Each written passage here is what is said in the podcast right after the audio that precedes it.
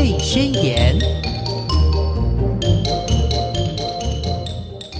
众朋友，大家好，欢迎收听《宝贝宣言》，我是黄轩。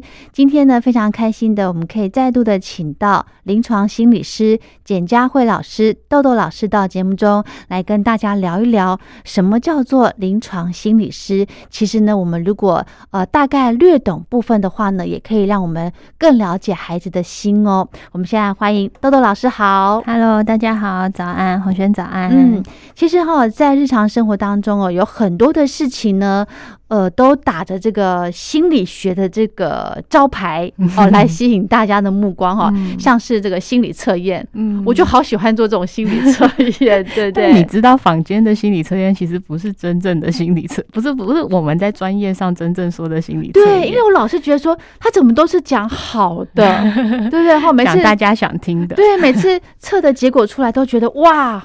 好棒，好准，对不对？只要听到啊，好的，喜欢的，对，喜欢听的就觉得好准哦，哈。其实很多事情呢，诶，甚至我们在跟啊孩子的对孩子的教养上头，也可以用心理学来做一个解读帮忙，对不对？是对。事实上，这些事情是真的跟心理学有关吗？那心理学真的是这么的神奇吗？对不对？那我们想先请。临床心理师豆豆老师来跟大家简单的讲一讲什么是心理师。嗯。这个问题好大，很大吗？好像要回去。我觉得很简单的来说，就是心理学其实是跟人有关的科学，它其实是一门科学，是它需要很多的实证研究结果、数据去检验出来这样子。所以我刚刚说那个坊间的心理测验，其实在我们的呃专业专业里面看，就是那个东西其实就玩玩就好，就真的它不太具有什么实证科学的背景。要不然我们其实要编出一个心理测验，嗯，就是我们通常。在一项呃，在帮人做一些评估，要去看他的行为、性格、智能这些东西。那个测验要编制的工程是非常浩大的哦，他会需要做过很多的研究，然后会需要很多的试验，然后建立出一个很巨大的长模去对照。所以房间的那个就是大家玩玩开心就好哈。所以你刚刚说的这个呃。实际上的这种心理测验，应该是要到医疗院所去做，对不对？是。那他有可能像我们一般坊间在玩的那种心理测验，他可能会呃这个造假，或者是呃随着你当时的一个情绪来调整你的答案。好，那我们如果真的到医院去做这些测验的话，他有可能会。呃，有有有造假的可能吗？就是它的结果判读的结果有可能，所以我觉得我的意思是说，就是呃，我们以前在医院的时候做，有时候做成人也会需要去判断到底有没有诈病的可能哦，诈病哦，对，因为有些人可能有各种需求，比如说是保险啊，或是要跟法律议题有一些相关的时候，会有一些人会觉得啊，那我可不可以装病？哦，但是其实我觉得这个东西在。在实际上专业的判断来看，是蛮容易被拆穿的哦，真的。因为我们的评估，就像我说心理测验，我们会拿一个测验工具来测，可是测出来的答案，我们不会就测出来的结果，我们并不会就照着那个结果去写，说哦，有有有，你这样表现出来就是有病，就是怎么样怎么样。其实心理师跟医师啊，或者是其他相关专业的人，在那个评估过程，还有很多是行为观察的部分。然后有些测验其实。它其实是可以看到不一致，比如说有一些疾病，它有一些病程的样子，嗯，哎，可是怎么你表现出来的是那个不太吻合典型的病程？那这个东西你会需要非常专业，你才有办法演出来。哦，是，那一般人不太真的知道，因为那背后蛮复杂的，所以我觉得要判断，呃，他是不是演出来的，我觉得其实不不会。太难哦，真的 哈，是好。那我们刚刚提到了什么叫做心理师？其实哈，像我自己接触的，像豆豆老师，您是临床心理师，是还有一个另另外一种叫做智商心理师。这问题非常难回答，因为我觉得就是嗯呃，这两类真的太像了。然后，但是比较大的一个差异是，他们呃。我们们临床会学，比如说大脑功能一些比较生理的背景，那他们比较多会偏重我我这是我的认识啊，可能我讲的也不是很清楚，我也常常跟我的智商朋友讨论这些议题，我我们也讲不清楚，因为其实每个人学的基础到最后你出来工作或者是你后面进修，你会再去接触什么样子的课程，其实会越来越复杂。那这两个之间的分也没有真的太明确，只有一些比较就是。跟大脑有关的疾病，比如说视觉失调症，可能就是智商心理师没有办法职业的范围，对这样类似这样子。要不然，其实其他一般的情绪困扰啊，或者是教养议题，其实两边的。那临床跟智商心理师都有在做哦，所以我觉得这个问题不是很容易 回答。其实哈，我觉得，因为就像刚刚豆豆老师提到的，因为现在的呃社会需求的关系，所以可能临床心理师他可能也会慢慢的把这个咨商的部分也纳进来了，就是。以前我们很很很传统的分类，就会变成是智商心理师在社区，就是比较像是做呃一般民众的一些情绪困扰或什么的。然后临床心理师好像大部分在医院里面处理一些真的好像有一些诊断疾病的名称的的个案这样子。但是其实我觉得这个分类方式不是太太清，不是太。明确对，然后那其实跟那个大饼也有关啦。反正零智商的人是比较多的，然后是哈，然后就是在一些心理师的条文里面啊，或是鉴宝啊、法律里面的条文里面，就是我觉得两方会有一些争夺。但是，嗯，我我我也有认识很好的就是智商心理师的朋友，那我觉得那些。很明确的去区分说谁能做什么，谁不能做什么，我觉得这个比较难说，因为我觉得最后还是回到每一个心理师他们自己具备什么样子的专长。对对，我觉得哈，智商心理师哦，他是比较辛苦，因为他必须要去知道呃个案的一个故事。嗯，临床也要哦，临床也需要，是不是？应该说，就是如果照心理师法里面来说，其实智商能做的涵盖在临床里面。哦，因为我刚刚说嘛，临床有一些跟脑部病变的一些病有关，所以看起来临床心理师要做的范围是更大。嗯哼哼哼，哦，反正就是哦，这个心理师，诶，这样子感觉就是他会有那种读心术。对不对？比方说，我跟你会这样说。以前我们在大学念心理系的时候，大家就会说，嗯。那你知道我现在在想什么吗？对，或者是你就像刚老师提到的，你一个动作，我就可以判定你到底是不是呃真的有一些心理上面的状况，或者是精神上面的状况，对不对？没有那么神啦，不是一个动作，我们要观察很久，然后要要做出很多的评估，很多的假设判断，然后验证这样子。嗯哼哼哼。但是呢，我觉得呃，像我们之前在节目中跟大家跟豆豆老师聊，比方说他跟孩子的互动啊，你就可以从他的一些。些呃行为表现或者是什么来判定说，哎，他现在到底是处于什么样的一个情绪状态，或者他现在想要什么，嗯，就可以去呃更能够同理孩子，对不对？嗯，其实我真的觉得哈，家长如果可以略懂一些呃这个小小的心理学，哎，也是对我们的教养孩子是有很大的帮助的，嗯。嗯，我觉得简单来讲，心理学就是对人很好奇的一个科学。是，所以其实爸爸妈妈应该都是最了解自己小孩的的人。所以我觉得那是一种好像你带有好奇去看看，为什么他现在这样做，为什么他现在那样想，他在他可能在想的是什么？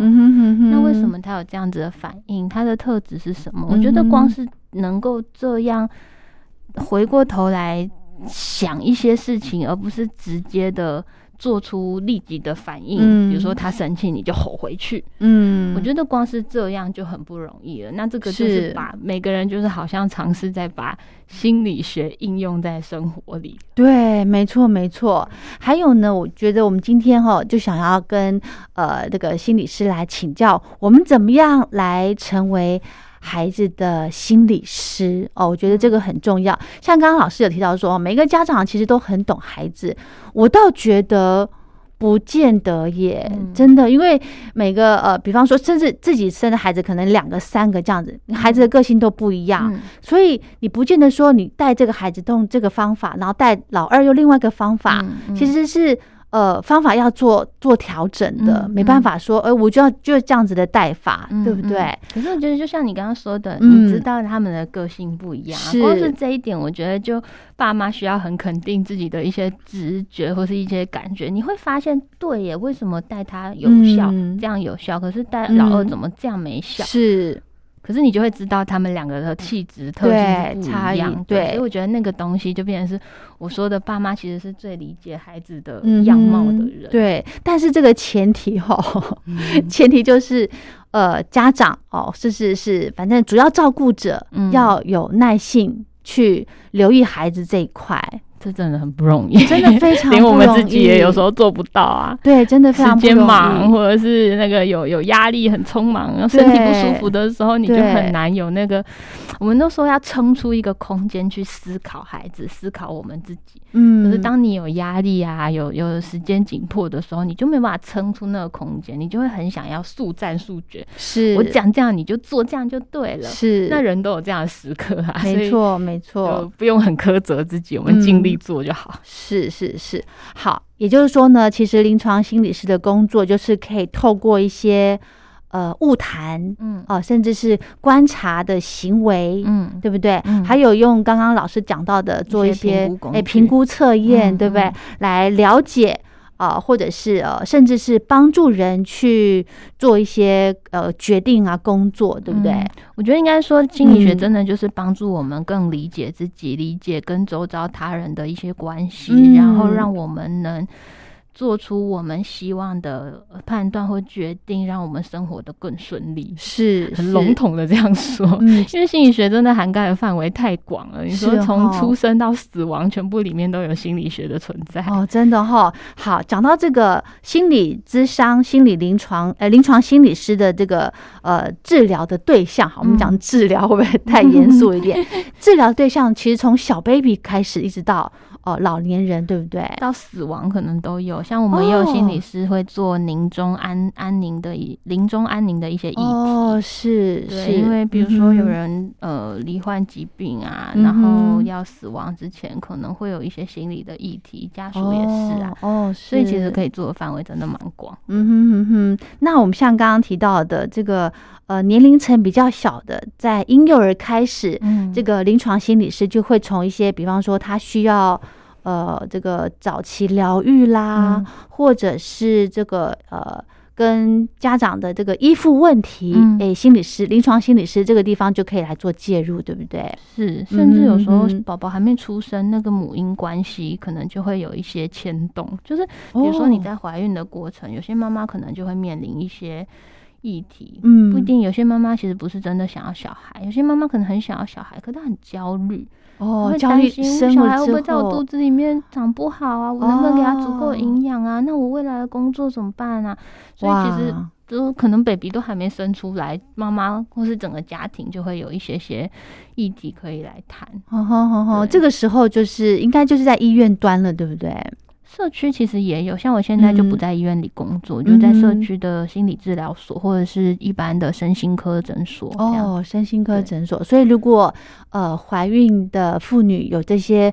呃，觉得想东西想不开或者什么很困扰的，真的赶快去寻求支援，对不对？嗯，就是我觉得只要呃我们生活的不是那么顺利，你觉得有点苦恼，然后很希望有人跟你一起整理，看看你自己，嗯，就是心理师大概就是在做这种工作，而且很重要就是你要愿意去把自己的问题讲出来，嗯，对不对？对你这样说，我就想到那个日剧，哦，是逃避。那个虽逃避虽可耻，但有用，是不是？哦，哦，哎，是这样这样对吗？这样吗？就是那个 逃避有用吗？不行啊！逃避虽可耻，但有用，是这样子讲吗？那个日剧是这样演。因为我觉得有的时候不见得我们真的一定说哦，我们要挖的多深，去把我们的所有问题全部都挖出来，把它弹开。我觉得有的时候可能我们不是很顺遂，有时候只是你也许这个阶段遇到一些压力，是那心理师也可以帮你在这个阶段。去和你一起讨论，比如说你你恋爱不顺利，被劈腿，嗯，或者是比如说你工作上有什么样子的状况，有什么问题，让你最近压力很大，失眠睡不好，嗯哼，我觉得那些都有一些些小部分的事情可以来谈，也不见得说我们要挖多深，说哦，这什么都要谈到原生家庭多怎样怎样，对呀。但我觉得有的时候就是，我觉得我们在做的工作好像是领着一盏灯，跟着你一起走一段路。哦，是哦，对，我不见得知道前面路长什么样，可是我愿意提着灯跟你一起走，我觉得比较像这种感觉。嗯，所以信任哦，两方的信任很重要，哎，嗯，就是我觉得要，可我觉得呃，会在心在智商是心理师里面，就是得到帮助的的个案，就是我觉得常常回过头来，他们都会觉得，就是那个地方是很安全的，是被全然陪伴、聆听的，然后不会被批判的。是被全然接纳他自己真实的样子，那就是大概心理师在做工作。我觉得那真的不是一般。我们在任何亲密关系里面很容易可以得到，嗯，就像你在先生、在爸妈、在孩子面前，你可能也会有一些你想讲的话，你觉得你觉得不太敢、不太能讲，对，会被批评或者啊会吵架、会引起纷争。但在心理治疗室里面，什么都能说，也不会被批评，真的哈。好，也就是呢，其实，在如果有需要做这种心理的这个。呃，诊疗的时候呢，就是大家在面对问题的时候，心理师是一个非常快速可以给我们一个明确的方向的，对不对？就是跟你一起整理你自己吧。嗯，就是陪伴的一个角色，是哈。像我们带孩子也是一样，像刚刚老师有提到说，哦，呃，不要就直接的发脾气啊，什么什么，就让我联想到亲子的关系。嗯，对啊，有时候可能。在呃处理家务的时候，难免都会有情绪，嗯，但是呢，你要把自己不要把情绪转嫁到孩子身上，嗯，这个其其实是是需要智慧的，对，尤其是那个主要照顾者又不是父母亲的话，甚至是这个隔代教养的话，这个问题可能又会再稍大了一些。就是我觉得真的会很挑战，因为他们那一辈长大的方式跟我们不一样，时空背景也差很多，没错。所以我觉得会。我我真的在工作上也真的蛮常会遇到家长来谈论一些亲子议题，倒不是说真的小孩有什么发展迟缓啊，或是自闭症、过动症，一定要是这种有疾疾病诊断的名称。有时候真的，就是一些情绪困扰，那那个东西可能根源于家里世世代代那种交错相相残的那种。已经议题都缠在一起了。有的时候你对孩子生气，有的时候不见得真的是孩子做了什么让你很生气，有的时候是你因为他的这些举动让你想到了一些什么事情，而你会这么这么的生气。那个想到的事情有时候不是这么。意识层面的，你知道，嗯，有时候可能跟你原生家庭的一些背景，你怎么跟手足互动，怎么跟你的父母亲互动是有关系的。哦，所以这些都是心理师会去跟个案来做一个聊天，然后来了解，对不对？是，嗯哼哼哼，这是个大工程呢。对啊，有的时候一个，有时候常常一个孩子说，哎，妈妈说，哎，他有一些情绪的议题困扰，一来，结果牵出来的是一整个家族的那种，就是你你去跟爸妈谈。其实有时候不见得问题真的完全出在孩子身上，可能爸妈也会有一些他们自己的议题，而导致这样子的互动关系是有困难的。真的，真的，因为小孩子其实他们很单纯，他们也不需要太多的去呃猜测他这一步要做什么，下一步要做什么，对不对？其实全部都是。大人的这个呃心理情绪的问题，嗯，对，就每个人成长的方式不一样，你解读事情的方式就不一样，没错。那你看待孩子的行为的想法方式反应就不一样。嗯，哎，那我觉得哈，家长比较适合去多了解这个自己心里面这个层面呢。你有没有觉得当妈妈以后，那有时候好像也回过头来帮自己重新长了一次？没错，这倒是真的。像我们碰到很多事情，我之后冷静下来，就会告诉我自己说，哦。这就是呃，孩子要教给我们的事情，要教我们学习。另外一个，就像一直我印象很深刻，豆豆老师跟我说过，你现在孩子几岁，你就是几岁的妈妈，所以不要对自己的要求太严苛，对不对？真的没有百分百的父母，对哦，真的是你就跟着孩子一起学习，一起成长。哦，这句话一点都没错。我们就说没有完美的父母，你只要当够好的父母就好了。没错，教养够好就好，对不对？哈，好。其实我们刚刚在上个阶段，我们聊了，呃，大部分就是什么叫做临床心理师，还有咨商心理师，对不对？其实，呃，就是孩子他是非常单纯，嗯，其实最最复杂的就是大人的世界，对不对？好，嗯，那其实精神科医师呢？呃，我们这边的资料有写到说，哈，精神科医师他是一种开药的心理医师。那这个呃，不开药的心理医师就是临床心理师了，对不对？你看哦，你不开药，你又可以把这个人的状况给治疗好，很厉害。应该是说，就是药物也有它必要的使用的时机，可是有的时候我们的一些情绪困扰，不是真的吃颗药就可以解决那么简单。如果能这样也是蛮好的。没错，没错。所以其其实哈，临床心理师是不用药，而是用这种这个呃心理治疗、物谈或者是这种呃这个游戏，对游戏来来跟来处理这个个案的状况，对不对？因为我自己比较是做小小孩的，所以小小孩你叫他用语言跟你谈说，哎，你今天感觉怎么样？心里有什么困扰？那是真的做不到，语言不是他们的擅长，但是是。玩具游戏就是他们的语言，真的哈。像我做游戏治疗，就会透过小孩子玩的游戏去看到他的内心世界。嗯，有的甚至用画画，对不对？也有，对，也有治疗师是比较艺术表达专长的。嗯哼，嗯哼，是好。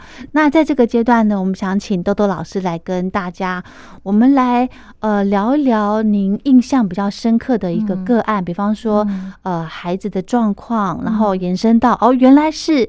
家长的问题，嗯，才是症结点。嗯嗯，我我心里浮现好多个个案，那因为我们也有保护个案资料的一些道德的议题，所以我可能说的个案比较是融合我好多个个案的情况，是就是给家长做个参考，对不对？对，因为像我们有的时候来的时候。就是你，你，你确实会看见小孩有一些问题行为，那个问题可能是他有一些焦虑的特质而产生的议题，这样子。那那个东西，我们就会去谈，那到底那个背后的。呃的原因原因是什么嘛？那那小孩来，小孩为什么他小孩要怎么来？小孩爸妈一定要有人带他来嘛？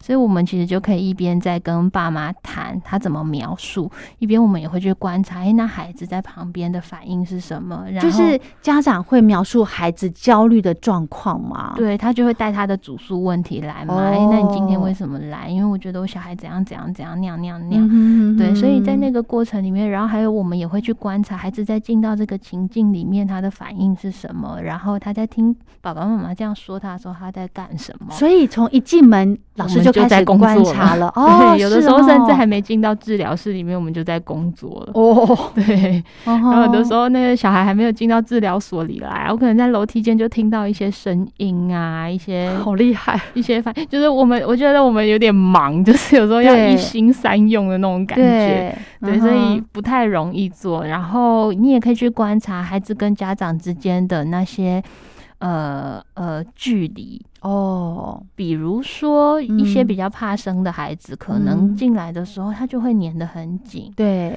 那他对环境有没有好奇？有没有观察？这也是一些我们会观察的事情。那他多久之后下来愿意去碰碰东西，还是他都不愿意？那他碰了什么样子的东西？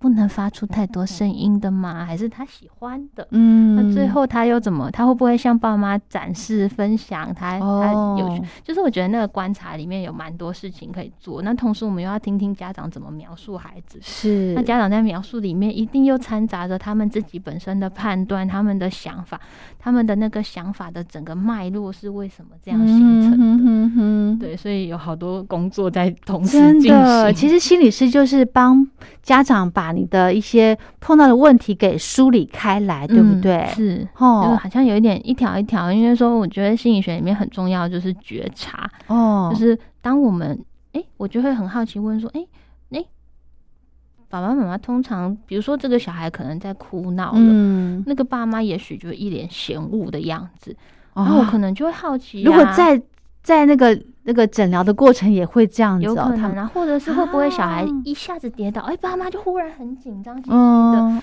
就是去把他抱起来。那这些举动背后一定都会有一些些想法，是为什么孩子跌个倒你那么紧张？嗯嗯，反应这么大，或者是哎，为什么孩子已经哭成这样子了，你觉得没反应？你觉得很烦躁，有点讨厌，然后你想到了些什么事情？他就是来讨债的。那你这一句话，也许背后就会有一些故事嘛？有有家长这样讲，有有一些确实会有遇到，也有这样子的个案。所以我觉得每一个个案来，因为我的个案大部分是小孩啊，每个小孩来，其实我觉得带来都是整个家庭的事情。哎，我觉得有个好现象就是家长愿意带孩子去找老师，我们都说他愿意跨出这一步。就非常非常值得鼓励肯定的，因为我觉得这不是那么容易的事情。我为什么要把我自己那么私密、那么？那么心里的事情跟你说，没错没错。我我会想的是，他一定是遇到了一些困难，他真的很没办法解决。对，那我们愿意一起来听听看。我也不见得真的说我可以告诉你一个标准答案，你这样做就会解决。可是我愿意跟你一起去想想看，这背后到底发生了些什么事情。有时候光是觉察到一些想法、一些念头，你就会发现，哎，对我好像可以比较能拆开来。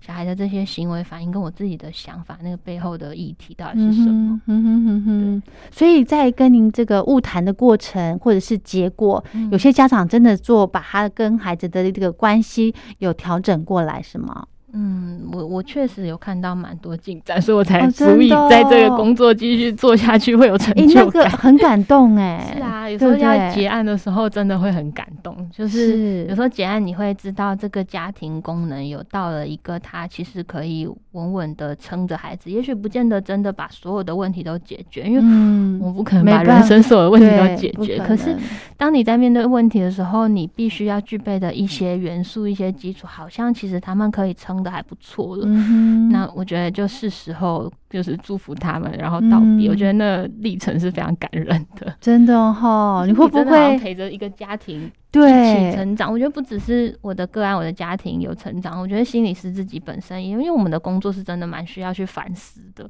有时候也会牵涉入到我们自己的生活。我怎么在想这些事情？嗯哼哼，对，是哈。这个心理学我真的。很很很好奇，嗯，就是你必须要花很长的时间，像一个个案，最起码要误谈个三个月，要不要？不一定，就是也有心理师是做短期焦点治疗的，比如就像我说的，他可能处理一个小问题、小议题，一个短时间的一些波澜这样子。那也有某一些学派是处理很深的，有些学派动辄两年起跳。哦哟，就是像精神分析学派、动力学派，他们就会做比较长哦。对，那有一些比较短期焦点问题解决焦点议题的那种，就会比较短。所以我觉得什么样子的处理方式可能都有。那比如说有些人做创伤，可能那又是更长的议题。哦，是是是是。所以你现在手边大概有有几个案子啊？啊，因为我们心理治疗大部分。建议固定的频率都会一周一次嘛，嗯，那我有些个案可能状况比较好一些，他可能就变成拉成两周一次，甚至有一些个案真的很稳定，我说一个月一次，就是甚至那种一个月一次，有时候是给家长一些安心，觉得啊，好像真的遇到困难不要断掉，好像还有一条线在，所以可能我现在的个案大概有十五到二十个吧，但不见得每一个都是。很密集的哦哦是哈，那像您这个呃误谈了这么多个案里面，你发现呃大部分的家庭会不会有一个很很症结点，一个通病是什么？嗯。如果要这样说的话，我就会真的觉得，就是我们每个人从小成长的议题，会让我们形成对这个世界，我们去怎么想每一件事情的一些思考脉络。那那个思考脉络，常常就会在你跟每一个人的互动里面去造成一些变化、一些波澜。因为每个人的那个脉络、那个架构都是不一样，一定会遇到冲突嘛。对，那。所以，像我们在说带养小孩的时候，有的时候也是，就像我刚刚说的，为什么同样孩子的一个举动，哎，不同的家长他们的反应判断不一样，嗯哼，那他背后想的那些议题又不一样，所以我觉得那些东西都好像是回到自己身上，我怎么长大，我怎么理解这个世界，我怎么理解我跟别人之间的关系。我觉得，如果说他一个通则，就是我觉得那些东西都是。我们每个人带着一个架构在生活的那个感觉，然后这些架构彼此之间会碰撞啊，也许有相似，也许有不一样的地方。嗯哼哼，那心理师好像就是在帮忙疏通一些事情，这样子。所以如果有这种。呃，需要疏通、梳理清楚的这种状况，我们可以去哪边找心理师呢？就是像我刚刚说的，你可以去查，因为医院有健保嘛，比较便宜，可是通常就要等很久哦。精神心心智科、身心科医师是比较，因为我们以前说精神科啊，但有时候大家会说污名化，所以现在都叫身心科、心智科。对，让小孩十八岁以下就会找儿童心智科，嗯哼，那就可以从医师端这边挂号，然后医师会去转。也在医院里面有在服务的心理师，但是通常在心医院里面，因为业务量的问题，然后还有一些鉴保的因素，反正就是在医院里面的心理师，大部分真的还是做评估比较多。那我们做治疗前，我们一定要评估嘛，评估是很重要的。我知道他状况在哪，我要往哪个方向。可是他们做完评估之后，医院里面的心理师可能要做到治疗，不是那么容易，可能那个等待的时间一两年起跳都有。哈，光评估也是啊，小孩的评估有时候就是半年起跳，所以通常我们我现在就在社区工作嘛，就是就没有健保自费的就会比较快，所以如果大家真的需要比较快、比较急的话，那就是在。网上也去找心理治疗所，嗯，或者是找一些身心科诊所、儿童心智科诊所这样子，也许里面就会有心理师。是，那如果有这方面的需求的时候呢，我们建议家长说，你必须要有什么样的一个准备？嗯，比方说，我就要把我的。呃，家里面的状况都如数家珍的全部讲清楚，这样子有需要到这样吗？好像也很难，我们好像没有办法有那么多时间听完。当然，我觉得我们很愿意听，可是我觉得光是你选择你要说些什么，那个也会是一个我们观察的方向。为什么你会在这个时候提到这件事情？这件事情对你的意义是什么？其实很害怕耶，你不要说我们好像在挖人家隐私这样子，但是我觉得那应该是说就是。嗯，大家来到这一定就是有一些困难嘛。是，那我们尝试着跟你谈一谈，然后希望理解你的困难，然后希望可以跟你一起找到怎么让你过得不要这么辛苦，嗯，过得顺利一点的方式。所以，倒不是说你要把你祖宗十八代的全部的故事都挖出来，可是我觉得就是。光是你选择你谈谈什么事情，我觉得那也都是有帮忙的。嗯哼哼，对。所以现在老师比较呃多的对象哦，就是在幼儿，对？还有家长哦，家长因为一定会有家长哦，真的。每次做孩子做做做，就会遇到哎呀，变成是家长的问题。对，所以最好最好真的最好的方式就是孩子有自己的治疗师，那家长需要家长也有自己的治疗师。嗯哼，那我觉得那个东西两。边一起做下去是会比较给力的，就是真的变化会比较大的。所以我也有有一些，我也有一个个案，是我做着孩子做做做做做，然后孩子可能真的基础的能力已经进步到一个程度了，可是我手边没有合适的个案，把它凑成团体治疗，去帮忙他。促进人际互动里面的一些议题，那我就把孩子转出去到我觉得可靠的地方。团体哦，哦，孩子可以接受这种团体的。对，有些孩子的议题是他在人际相处上面有困难哦，是对，或他跟人家沟通会有一些问题，所以我就把他转到我我我我熟识的心理师同业的那边去，这样，然后我变成是做接下来做家家长做妈妈哦，真的对，因为在跟。带养孩子的过程里面，就是我觉得不管是一般发展孩子，或是特殊发展孩子，对，其实有些家长也有自己心里的议题。是，是那我们同样在面对同一个孩子，会激起我们不同的想法、不同的反应。那那个家长，我自己观察到的是，就是呃，他有很大的原生家庭的议题。然后，哇，那这个无解耶，就是嗯。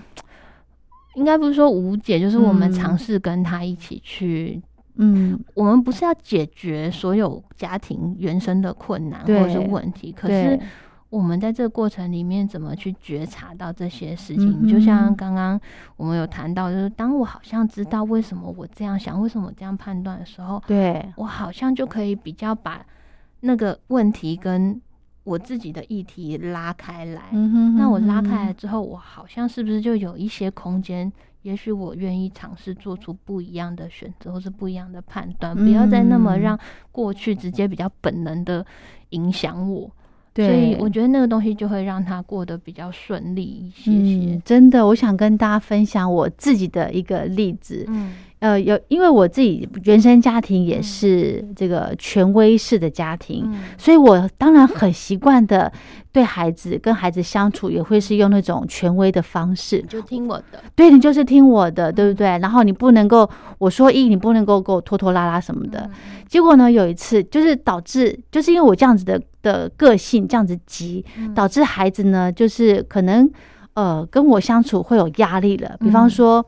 呃，要帮孩子洗澡，嗯，孩子就会觉得说，哦，我要爸爸帮我洗，嗯，那个时候其实我蛮蛮挫折的，嗯嗯，他说，哎，怎么搞？我也是会在他洗澡的时候会跟他一起玩游戏啊什么，可是每次只要问他，哎，谁谁帮你洗澡，他就哦，我要爸爸帮我洗，嗯，我就会觉得，嗯，我又我需要做一些调整了。然后呢，有一次，哦，这让我。这那个钥匙帮我打开了哈，我从那次开始，我整个大哭之后，嗯，我整个人就是提醒我自己，有一次我女儿假日哦，我好想哭。有一次假日的时候，突然跟我讲，她说：“哎，好像是晚上了吧？”她说：“妈妈，你今天很棒哦。”她跟我比个大拇指。然后我想说什么事情？我说怎么了？我怎么很棒？她说：“你今天都没有生气哦。” 我想我那个时候整个心就是被。被点醒了，你知道吗？因为孩子其实都是在观察大人的一个状态。从那个时候开始，我就跟我自己讲：哦，不可以再生气，因为小孩子根本就不知道你气什么，你为什么对他发脾气。所以他只是很开心的跟你讲，他也没有发生什么事，他只是突然跟你讲说：“妈妈，你今天很棒哦。”就是还跟我比一个赞这样子。然后我想说怎么了？我是买什么好吃的给你吃，还是怎么样？所以小孩子其实他们心思很单纯，他只要发现你一个好，你一个怎么样，他们就是很立即的表现出来。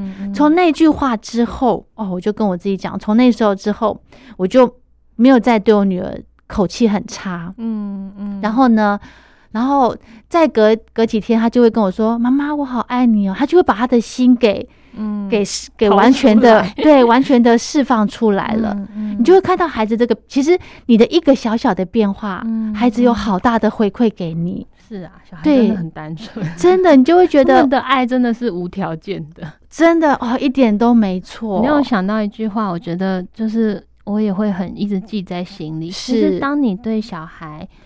呃，生气或是对小孩，我们不是，就我们之前也说过，我们不是不能对小孩生气，而是我们可以想想我们怎么好好的生气。一方面也示范给孩子看，生气是必然的，遇到不满意我就会生气。可是我们怎么好好生气，而不是用不良的方式去互动、去沟通？或就是你明明很爱他，可是你却因为。你生气的方式，而让孩子觉得你不爱我吗？就是这很可惜呀。对，我们其实有的时候真的是为他好，很想教他一些事情。那我的意思是说，就是呃，我刚刚想要讲到那句话，就是说，有的时候你对小孩做一些事情、一些行动、一些生气什么的，嗯，孩子并不会觉得呃你不好，孩子只会觉得自己不好。哦，真的哈，嗯，对，所以我觉得那回过头来就是要去想的是，我们到底在做每一件事情的时候，我希望带给孩子什么？我们当然不可能每一个每一句话、每一个动作都都要去想，对。可是我觉得那个影响孩子很深的议题，比如说他说：“妈妈，你很棒，你都没有生气。”对，所以我觉得那反而就是会回过头来哦。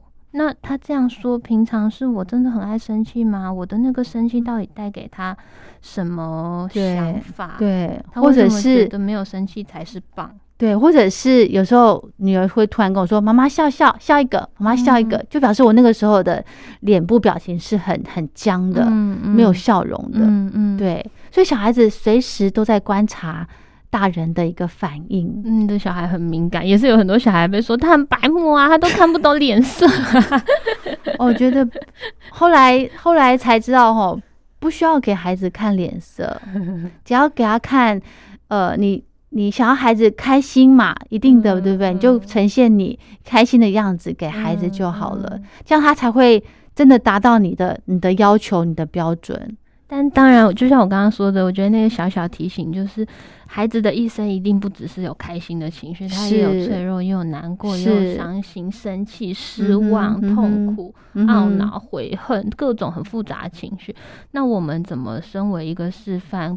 帮助他去好好的接住自己的这些感觉，这些感觉也没有错，嗯，这都是很天生、很自然的反应。对，那我们怎么接住这些感觉？怎么从挫折中再次爬起？嗯，怎么有勇气再去面对挑战？我觉得这些东西就是一个身身教。对对，今天的一个大重点就是身教大于言教。嗯，对不对？你再再骂。骂一天，骂一百天，你还不如你自己这个实际的身教给孩子看，嗯，对不对？你怎么可以生气呢？你怎么可以打人呢？你再打我揍你哦！对，用生气去教小孩不能生气，用打人去教小孩不能打人，好像也不太合理，怪怪的。没错，哦，说的太正确了。好。那我们呃，因为今天的时间的关系呢，我们就跟大家暂时聊到这了。所以呢，其实哈，我们带孩子跟孩子相处，不一定一定要，就是我们可以从从可以从孩子的心里面。从他的行为来观察，他现在需要什么，他想要跟你表达什么。嗯，我觉得大人多一点耐性，其实你可以读懂孩子的心。嗯，真的，爸爸妈妈照顾者都是最了解孩子的人。是的，是的，是的，多给自己一些空间，把自己给什么？老师刚刚讲什么？撑出一个空间，去想一些事情，这样子就好了。好，这句话记下来了。好，谢谢老师。不会不会，谢谢大家。